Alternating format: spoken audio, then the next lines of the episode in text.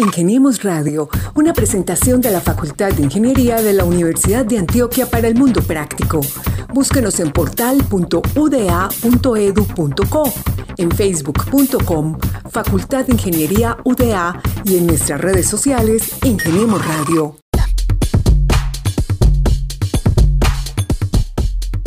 Un saludo especial a nuestra amable audiencia que se sintoniza acá con nosotros en Ingeniemos Radio, el programa de los ingenieros de la Universidad de Antioquia, cada ocho días con invitados, con historias interesantes de lo que hacen los estamentos de la Facultad de Ingeniería, desde los profesores, los estudiantes, los egresados, también nuestros empleados administrativos.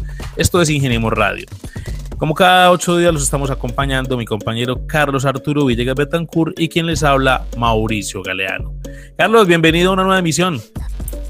Mauricio, bienvenido y bienvenido todos a nuestros invitados.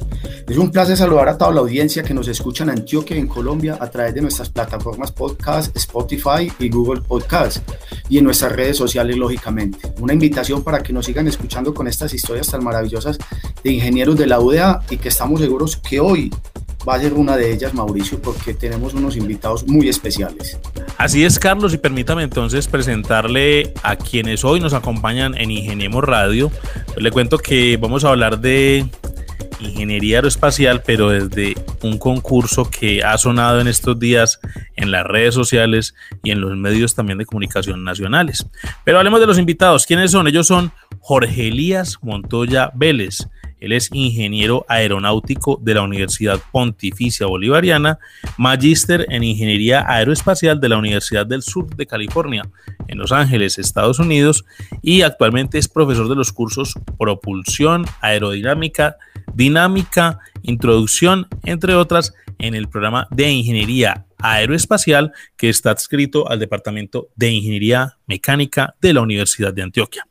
También tenemos a Laura Duque Cardona. Ella es estudiante de tercer semestre de Ingeniería Aeroespacial de la Seccional Oriente en el Carmen de Viboral. Muchos dicen Río Negro, pero no es el Carmen de Viboral.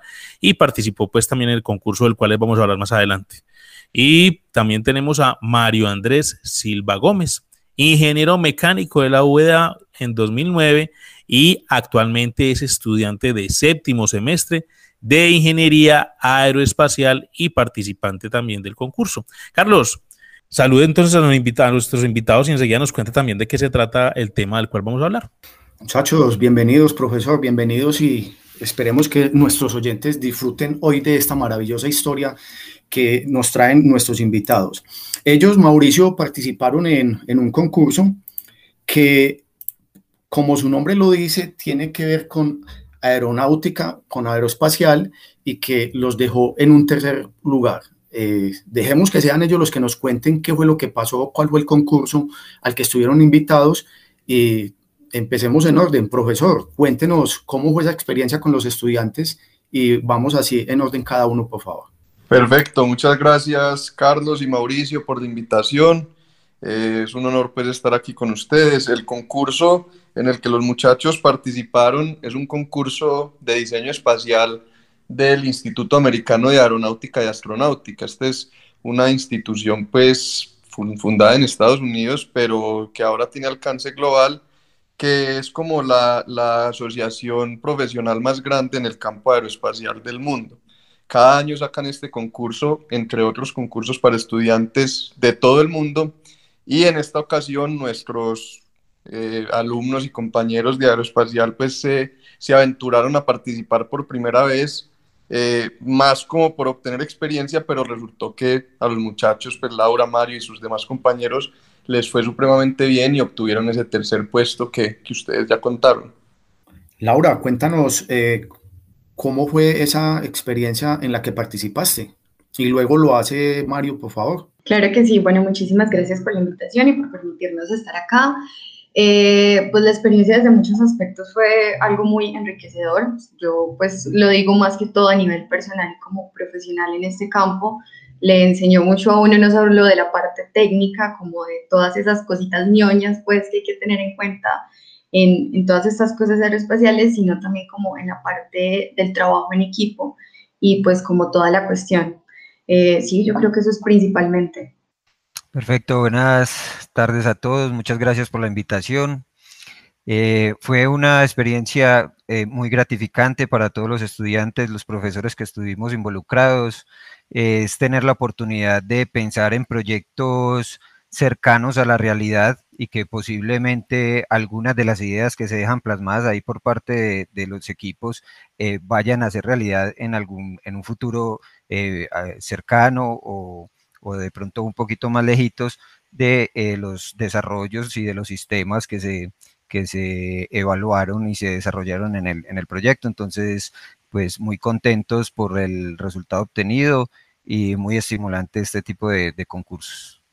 Bueno, estoy aquí revisando, Carlos, la reseña y encuentro que el equipo que ellos integraron se denomina Java Zulu y el significado viene de la deidad Kogi de las nieves y significa laguna congelada. Ese equipo, bueno, lo dije bien, profesor, Java Zulu. Eh, creo que es como más Zulué, pero realmente los, muchachos son los expertos en el lenguaje Kogi. Ah, bueno, si defínalo, Laura o, o, Mario.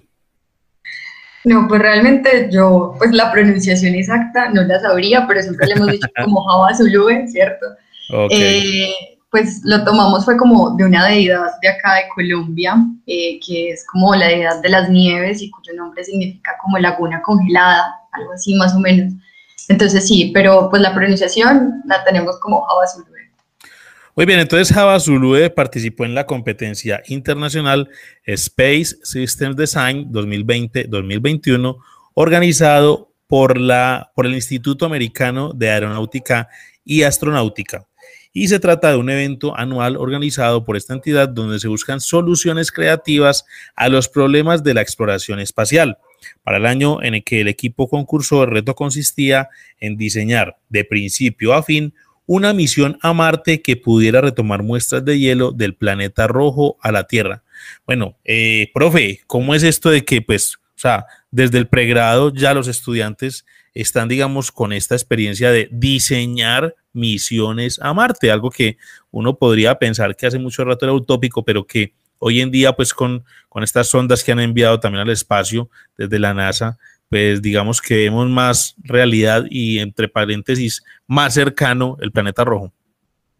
Sí, así es. Eh, pues realmente no solo desde el pregrado, sino estando ellos muy chiquitos, por así decirlo, cuando ellos empezaron en el concurso estaban en sexto semestre apenas, los de la primera cohorte de aeroespacial, eh, y se aventuraron, se metieron en esto y creo que lo principal es que, como decías, de pronto no tiene que estar tan lejano por, por ser nosotros colombianos eh, o porque que en el país no tenemos una agencia como la NASA.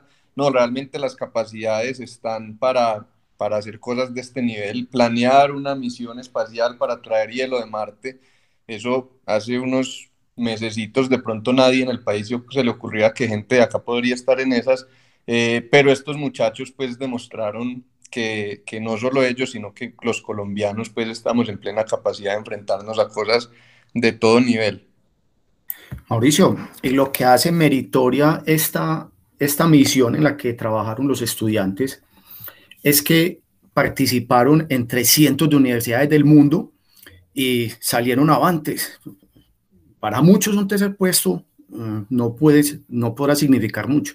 Para los estudiantes de la Facultad de Ingeniería de la Seccional Oriente, pues se sienten satisfechos por alcanzar esto, porque como lo decía anteriormente, fue en 300 de universidades. Para Laura y Mario, este reto que ustedes enfrentaron y que los dejó en un tercer lugar, ¿qué significa para ustedes? ¿Cómo, ¿Qué sintieron cuando eh, se encontraron en esa noticia y que esto pues se vio reflejado en diferentes medios? Yo creo que es difícil uno manejar eh, como las aspiraciones, cuánto queremos lograr cuando está metido uno en este tipo de temas donde están instituciones de donde se manejan temas de, vanguardia en tecnología y en ciencia, eh, donde las empresas que participan en este tipo de campos son empresas eh, multimillonarias. Entonces es difícil uno manejar ese equilibrio entre cuánto aspirar y cuán realistas ser a la hora de participar, pero creo que cada vez más debemos quitarnos esas taras del pensamiento y eh, ambicionar, creer en nosotros, creer en nuestras capacidades y creo que ese resultado pues da muestra de ello porque por primera vez la Universidad de Antioquia participaba en este importante concurso y logramos eh, pues un puesto yo creo que muy, muy meritorio, entonces eh, pues no muy contentos. Bueno, y como complementando lo que decía el compañero, pues personalmente fue una sorpresa muy grande, ¿cierto? También lo que decía el profesor Elías, eh, pues nosotros simplemente nos inscribimos como para tantear terreno, para ver pues cómo era la cosa, eh, para coger experiencia, para enfrentarnos a un reto real, ¿cierto?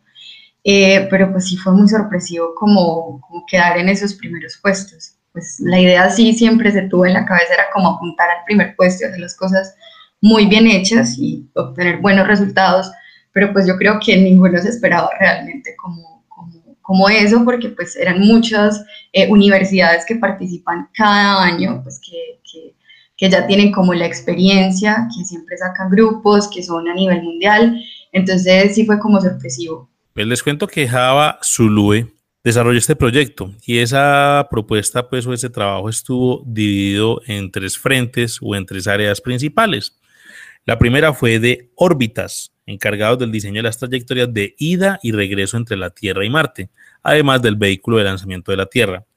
El segundo frente de trabajo, o la segunda área, fue vuelo atmosférico, encargados de los vehículos y mecanismos de ingreso y salida de la superficie marciana, además del vehículo de reentrada a la Tierra.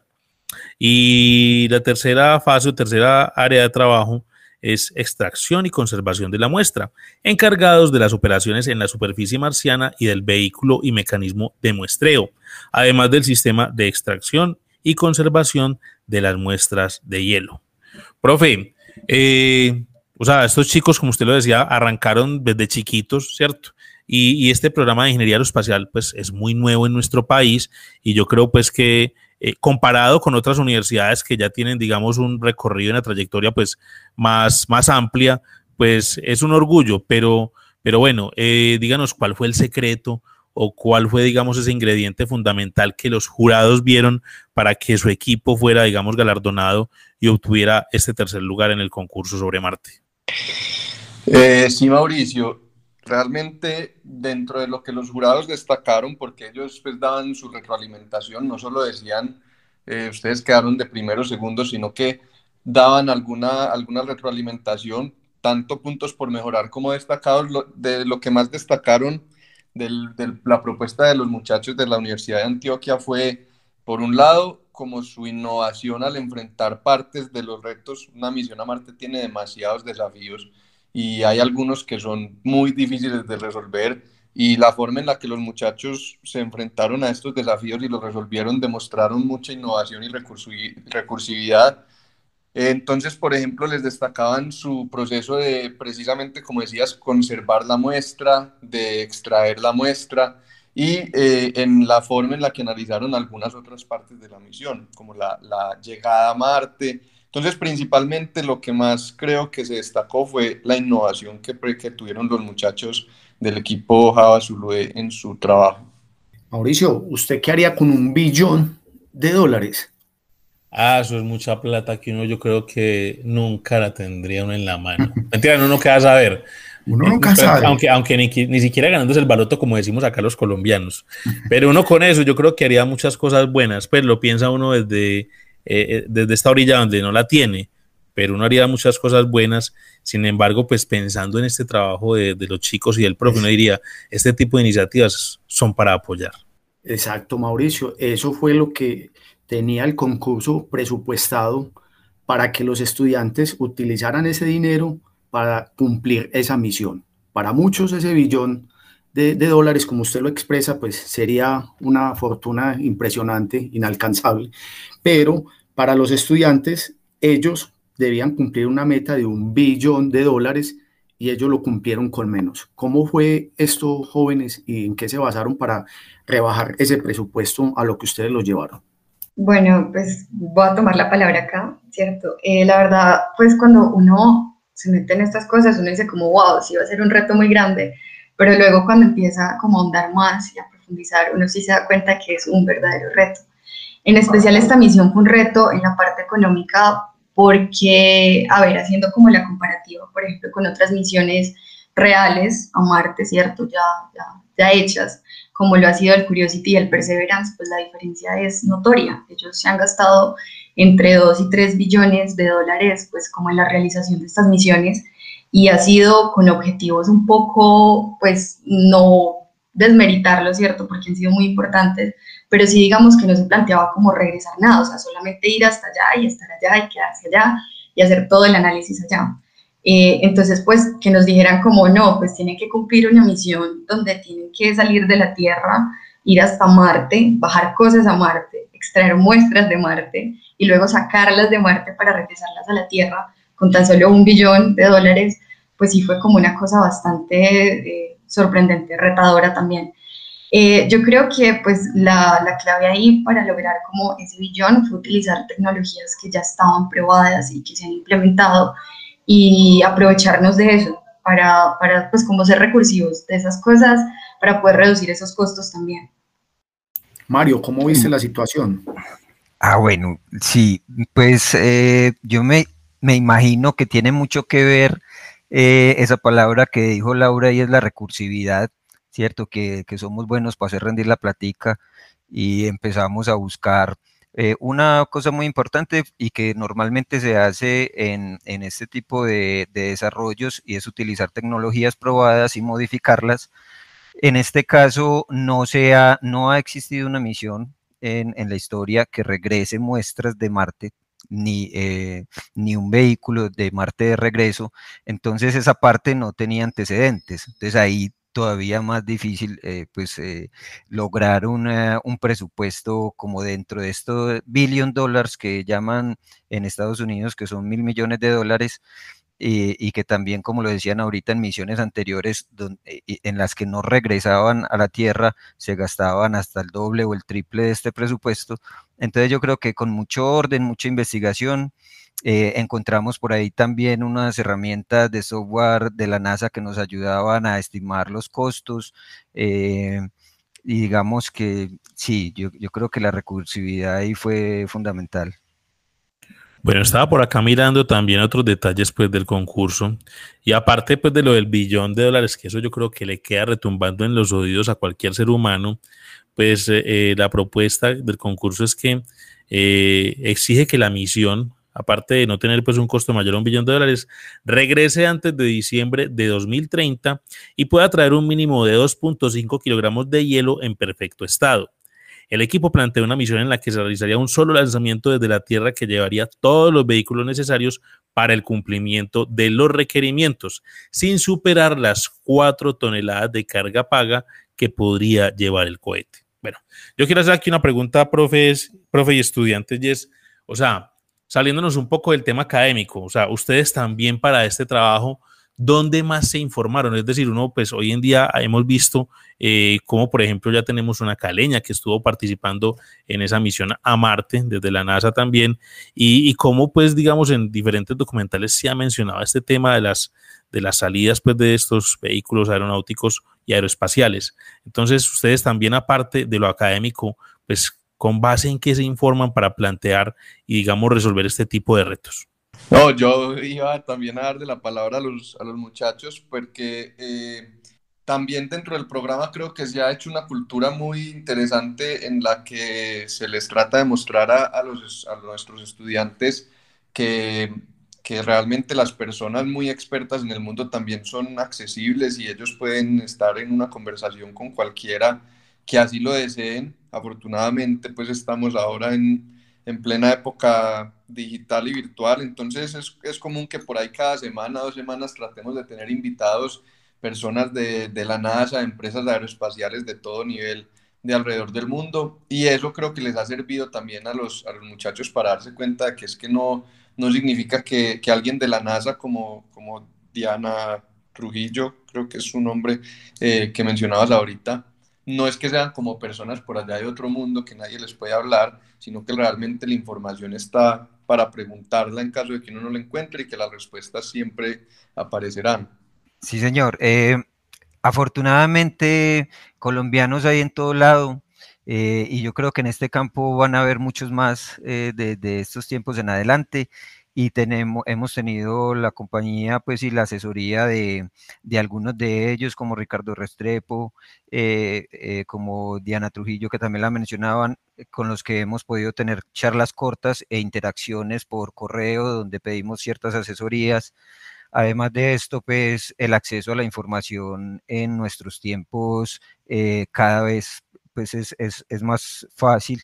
Entonces, yo creo que todos esos factores nos ayudaron, nos ayudaron mucho. Obviamente estamos en un país donde eh, eh, el campo está en desarrollo, a diferencia de, otros países donde lleva muchos años con una industria ya muy establecida y las fuentes son un, poco más difíciles de, de encontrar, pero las hay, las hay y creo que las estamos aprovechando bien y con la ayuda, por ejemplo, de, profesores como, como el profe Elías, que tiene experiencia en el campo y tiene pues conocidos en el campo eh, y otros profesores, eh, pues logramos estos, estos acercamientos y estas asesorías.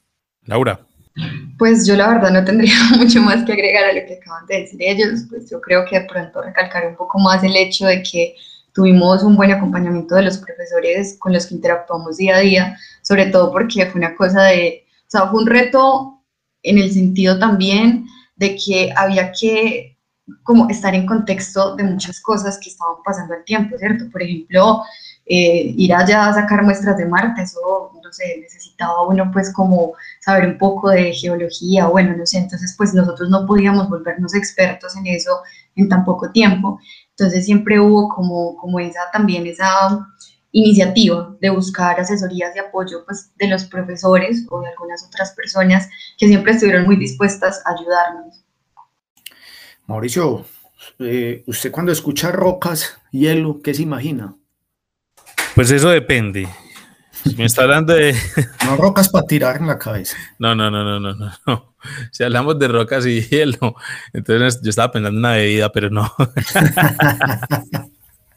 No, pero cuando uno, cuando uno piensa en rocas y en hielo y es, o sea, hay este tipo de elementos terrestres también en la atmósfera marciana y es lo que se ha visto pues en las noticias que en los últimos meses nos han tenido como conectados con este tópico de, la exploración a Marte. Ok, entonces imagínese usted rocas, hielo y presupuesto. De eso se trataba todo esto, Mauricio. De eso se trataba la misión que ellos debían cumplir de traer a tierra esos elementos. Nosotros nos imaginamos algo de pronto muy simple, muchachos y profesor, pero yo supongo que debe ser algo muy complicado y estresante porque deben cumplir con materiales, con equipos, con asesorías. ¿Cuál fue la, y me perdonan la expresión si es la correcta, cuál fue la simplicidad de la, de la, de la propuesta de ustedes que les permitió ocupar ese tercer puesto y que eh, llamó la atención de los jurados? Bueno, eh, voy a tomarme el atrevimiento acá otra vez. Eh, a ver, pues yo creo que el reto también ¿cierto? Estaba enfocado en poder traer hielo de mar, ¿cierto? Entonces, había, un problema muy grande porque es usted ir a viajar mucho, mucho, mucho durante mucho tiempo a otro planeta y, e ir a sacar hielito de allá, ¿cierto? Entonces, ahí había un montón de cosas que empezaban a jugar como eh, con, con, todo lo que podíamos hacer, ¿cierto? Las condiciones ambientales de Marte, pues uno no creería que Marte tiene hielo porque uno lo, pues siempre lo ha visto como el planeta rojo, que es un desierto, que no sé qué, pero pues es un desierto congelado. El hielo en Marte es una cosa un poco eh, particular, allá por las cuestiones, como les decía, ambientales y atmosféricas, eh, el agua no pasa por el punto, o sea, como entre estar sólida, líquida y gaseosa, sino que pasa directamente de, de sólida a gaseosa, ¿cierto? no, pasa por ese punto de, volverse líquida. Entonces eso representó también como otra de las cosas.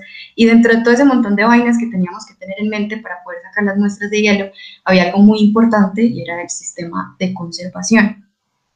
Eh, pues los sistemas de conservación, eh, no sé si de pronto el profe o Mario me quieren corregir un poco en esta parte, que ellos tienen más conocimiento al respecto, se podían hacer de forma pasiva o activa. Nosotros tratamos de mantenerlo siempre pasivo porque eso nos iba a ahorrar como un montón de, de, cosas en términos como de infraestructura o de sistemas, por el hecho de no tener que gastar energía, por el hecho de no tener que tener como más sistemas ahí funcionando todo el tiempo, todo el tiempo para que las muestras se mantuvieran en buen estado. Y pues además otra de las cosas que tratamos de, de unir ahí, como con esa cosa principalmente de, de las muestras, de recuperarlas, eran las condiciones ambientales.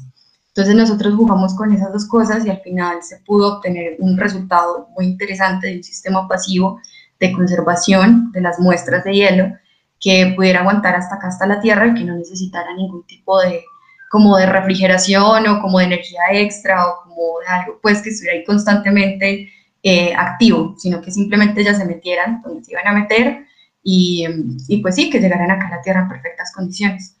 Eso pues se logró como con mucha investigación, fue una de las partes pues que eh, ayuda a simplificar como toda este, esta misión. De pronto el profe o, Mario quieren precisar. Eh, eh, bueno, yo sí iba a decir sobre, este fue uno, una de las, hablando de simplicidad, que nos preguntaba Carlos, de pronto, si eso que fue pues digamos que esto, estos, los sistemas activos y los pasivos no los podemos imaginar como los activos como neveras, como neveras o refrigeradores donde necesitan unos motores, una energía y esto, y los pasivos como aislantes, ¿sí? Como aislantes eh, de diferente tipo. Entonces ese, ese fue, digamos, un factor. Otro factor también fue en, los eh, vehículos de, de la Tierra-Marte, eh, y de regreso se utilizaron motores eléctricos de iones, que son motores, eh, digamos, que consumen menos combustible que los de propulsión química y están en desarrollo, se han probado, eso sí, en algunos, en algunas eh, misiones, pocas, em, entonces hicimos, digamos, el análisis teórico de este tipo de motores y eso también yo creo que es un factor diferenciador ahí como en simplicidad, o por lo menos en, en, costos. Bueno, eh, yo quiero salirme un poco del tema tan ingenieril, tan técnico, y pues es una misión que, que es muy interesante, pero elucubremos un poco. O sea, nos han estado hablando de Marte y ustedes pues son ingenieros y tienen que ver con el tema aeroespacial, pero yo sí quiero preguntarles a, cada uno de ustedes, bueno, eh, metido uno en ese cuento, uno, uno se pregunta, o yo creo que es la pregunta, digamos, principal y es, bueno, ¿hay vida en Marte o no? O sea, allá hay otros habitantes, hay otros seres. ¿Qué conversaciones se generan cuando uno está, digamos, diseñando esta propuesta y, como los que estamos acá, pues los terrícolas, eh, a través de, la, de, la, cinematografía nos han mostrado constantemente, pues, seres que vienen de otros planetas y generalmente les decimos marcianos porque vienen de Marte. Pero entonces, eh, salgamos un poco del tema técnico y cuéntenme, cuáles, cuéntenos cuáles son esas, esas impresiones de ustedes o esas conversaciones que tienen mientras están desarrollando ese tipo de proyectos. ¿Qué dicen los muchachos? Hágale, profe, arranque. Ah, es porque para ellos que han conversado entre ellos, porque yo con ellos nunca he hablado al respecto, pero, pero sí, pues si estamos hablando de que esta es una misión que, para ponerlo como en unos términos más coloquiales, es como para traer así unos tubitos tipo unos bonais de Marte, eh, pues si hay montado en el bonais puede que haya una que otra bacteria, pues en esas bonais que vamos a traer de Marte también puede que, que algo vivo haya. Eh, de pronto no así como nos muestran pues el marcianito verde y eso, pero pues que definitivamente condiciones propicias para que algo esté allá viviendo, pues sí creo yo personalmente que las hay. Eh, y pues, ¿por qué no? En un planeta bien grande, en un, en un universo bien grande, pues seguramente algo más habrá. ¿Qué tan parecido a nosotros? Eso sí, pues no sé, pero, pero probablemente haya más gente o más cosas vivas en el, en el sistema solar y en el universo. Correcto. Sí, pues eh, yo creo que ese, este tipo de ideas y de, y de, temas son de los más apasionantes que el cerebro humano pues, puede experimentar. Eh, solo fantasear, pues llevamos décadas fantaseando o siglos fantaseando con, con vida por fuera del planeta Tierra. Eh, todavía no lo hemos comprobado de ninguna parte diferente pues, a, nuestro planeta. en, en, Marte, una, por ejemplo, una cosa que mucha gente no sabe y que estamos hablando precisamente de esto es que hay agua, ¿cierto? Que, que todos los, los, expertos en biología y en, y, en, y en, estos temas que nosotros no somos tan expertos, pues dicen que es una de las condiciones como eh, fundamentales sobre todo agua líquida, que esto ya sí es un poquito, ya ahí sí no, no hemos visto como agua líquida y lo que contaba ahorita Laura de, ese, de, de esa sublimación de pasar de, del estado sólido al gaseoso, entonces es más eh, en estado sólido que, que, sabemos que hay en Marte, pero eh, pues nadie quita, no, no, no es imposible que, que, hayan microorganismos y estamos empezando apenas esa fase de, darnos cuenta si sí o si no, ¿cierto? Ya en, en, un par de décadas yo creo que estamos por allá eh, en vivo eh, revisando a ver si, si hay animalitos por ahí enterrados. Bueno, no sé si de pronto puedo complementarles más ahí. Eh, pues yo también imagino pues, que realmente sí debe haber como vida más allá de nosotros, pues en otros planetas. En Marte es una cosa muy particular, pues porque uno se desanima un poco cuando se mete a investigar cosas del planeta, ¿cierto? Por ejemplo, nos dimos cuenta de que si hay vida en Marte, eh, no va a poder estar como tan en la superficie como uno creería, ¿cierto? Como, ay, encontrarse, no sé, un microbio, una bacteria, lo que sé, por ahí, sino que va a estar a varios metros de profundidad porque hay mucha radiación en Marte, ¿cierto? Entonces, cosas como esas pero es muy interesante porque le hace uno como plantearse todas esas cosas que juegan ahí como para que de verdad se pueda desarrollar em, este tipo de cosas, pues la vida en general en un planeta. Otra cosa muy chévere pues ahí como, como esa parte, ese morbo de saber si hay vida o no, es uno darse cuenta como toda la historia y toda la fantasía que ha tenido como la humanidad eh, con este tema, ¿cierto? De antes, de, de toda esa eh, no sé, sí, como de imaginar ese tipo de cosas en, otros planetas y sobre todo en Marte, que ha sido como al que más ha fichado para que sí haya vida. Entonces es bacano, es muy, muy chévere. Pues según la NASA, eh, hay experimentos donde se descubrieron actividades químicas enigmáticas e inesperadas en el suelo marciano. Como un dato, pues ahí curioso. Eh, Mauricio, yo, y para los invitados, yo cuando veo, escucho toda esta historia, no sé si les pasa a alguno, escucho, me imagino como la maquinita esta de mosquitas que uno, que uno jugaba cuando estaba muy joven, que no sé, creo que algunos de los de aquí estaban muy chiquitos cuando eso, pero me imagino como eso. A mí tampoco me tocó los marcianitos, ¿no? Ay, hombre, por Dios. Bueno, eh, profesor, eh, muchachos, la misión estaba planeada para traer estos elementos antes del 2030 a, la Tierra. Esto culminó, esto, este proyecto culminó, esto está en proceso o todo era un supuesto, eh, eh, valga la redundancia, de que era 2030 y, ustedes debían cumplir ahí la, fecha esta.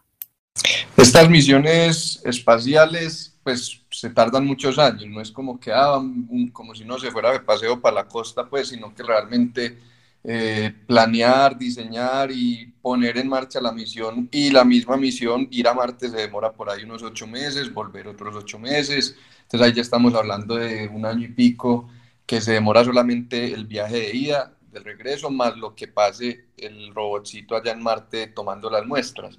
Entonces el, el concurso solamente era pues, de la parte de diseño, como en papel, digámoslo así, de pues llevar hasta cierto nivel de detalle todas las etapas y componentes de la misión, pero teniendo en cuenta que pues fabricar los equipos se demora unos años, mandarlos se demora otros, entonces era, si empezamos hoy en el 2021, eh, pues que sí haya el tiempo para desarrollar toda la tecnología y que la nave esté regresando con pedazos de hielo de Marte antes del 2030.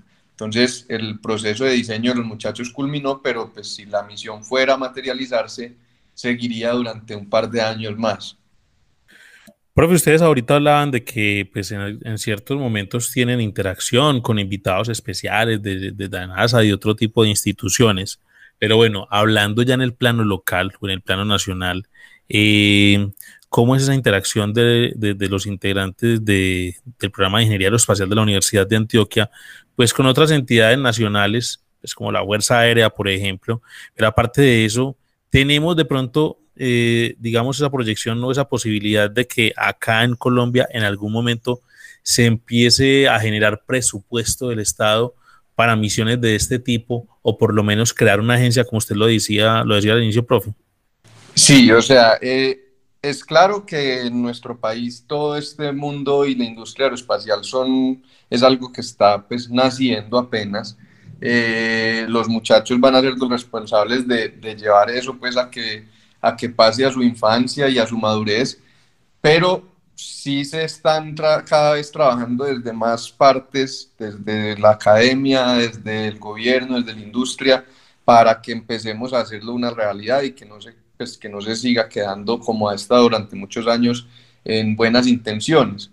El país hace mucho sabe que, que este campo aeroespacial es importante, el país invierte y, y tiene un gasto importante por, por usar tecnologías espaciales de otros países entonces, cada vez más se está, se está como llegando al punto en el, que, en el que el país pueda estarlo haciendo. Hace poco se publicó un COMPES en el que se sientan las bases como para materializar esto y que, y que deje de ser iniciativas mm, soñadoras y se convierta en una realidad con un presupuesto y con unas capacidades de, del país. Mauricio, esto fue el trabajo de un gran equipo que estuvo acompañado de 12 estudiantes más un equipo de profesores que estuvieron asesorando todo este proyecto y que pues lógicamente eh, arrojó un buen resultado tanto para el pregrado como para los estudiantes y para la institución. Laura y Mario, eh, ¿qué le pueden decir a estas futuras generaciones que vienen de, detrás de ustedes eh, para que continuemos en esta línea de seguir con esta goma de seguir investigando? Pues yo creo que es muy alentador eh, desde este tipo de resultados, lo que hablábamos ahora de romper esas barreras mentales, creernos el cuento, creer que podemos hacer cosas interesantes. Estos son reconocimientos eh, que se hacen eh, desde instituciones muy importantes y que dan señas de, la capacidad de, las, de los ah, académicos y de los profesionales de nuestro país. programen aprendan a programar muy bien. Hay que, digamos que eso es una parte muy importante de, esta, de este campo para los que estén interesados. Eh, busquen dónde estudiar aeronáutica aeroespacial. Aquí hay varias, varias universidades que enseñan ingeniería aeronáutica. Hasta el momento solo la de Antioquia, ingeniería aeroespacial. Eh, también por su parte investiguen mucho, créanse el cuento, comuníquense con la gente que está metida en el campo desde la academia desde la industria. Eh, yo creo que con, con, voluntad todo se puede y cada vez pues vamos demostrando como, como eso. Muy de acuerdo con lo que dice pues el compañero Mario, yo creo que se trata de, creérsela, de saber que pues nosotros a pesar de estar en un país que pues no tiene como mucho desarrollo en ese sentido, nosotros mismos podemos empezar a hacerlo, ¿cierto? Y de que todo este tipo de cosas de investigar y, y, y de plantear este tipo de situaciones pues nos preparan para eso hay que, hay que hacerle, hay que seguir trabajando y, pues nada, sí, diría eso. Antes de cerrar, y pues por fuera un poquito también otra vez de la ingeniería, ¿qué tanto sabe cada uno del planeta Marte? Cada uno pásenos un dato significativo. Del planeta Marte, a ver, algo así como básico. Eh, la, la, distancia de Marte a la Tierra varía dependiendo de la posición relativa entre, entre los dos planetas. Eh, cuando están opuestos eh, puede llegar a 400 millones de kilómetros, ahí como para que tengamos una idea de hasta dónde estábamos eh, diseñando ese viajecito. 400 millones de kilómetros es difícil de imaginarse. Y cuando está muy cerquita, 60, 70 millones de kilómetros hay de separación entre los planetas. Muy bien, Mario. Laura. Ay, por Dios, me corcharon un poquito. Pues estoy pensando en uno acá. pues uno sí tiene muchos datos, pero no así como a la mano, ¿cierto? Eh, de pronto la cosa más sorprendente para mí de Marte es saber que es un planeta que está, entre comillas, muy grandes, eh, muerto, ¿cierto? No tiene como un núcleo, por ejemplo, como tiene la Tierra funcionando en este momento, pues activo. Y eso hizo que perdiera una característica que tienen los planetas, que son los campos magnéticos, y a raíz de eso está perdiendo masa. O sea, Marte todo el tiempo está lanzando pues, su materia hacia el espacio, se está como volviendo chiquito, por decirlo de alguna manera. Gracias, Laura. Profesor. Bueno, Marte es muy interesante, pero algo que, que creo que es bastante bonito es que aunque Marte es más pequeño que nuestro planeta, tiene dos lunas, Deimos y Phobos, y, y, pues esperaría uno que los planetas grandes sean los que tienen muchas lunas, y no es el caso, Marte es más pequeño que nosotros, pero tiene una luna más. Excelente esos datos. Carlos, ¿qué sabe usted de Marte? Que Europa es una de las lunas de Marte que está más congelada, si estoy, me corrige, profe. Pues en lo de Europa y Luna, bien, pero no es de Marte. Pero, pero lo demás que viste sí está muy bien. o sea que usted de Marte sabe que hacemos el programa a esta hora, listo. Muy bien. Los martes a las 3, a las, a las 3 de la tarde.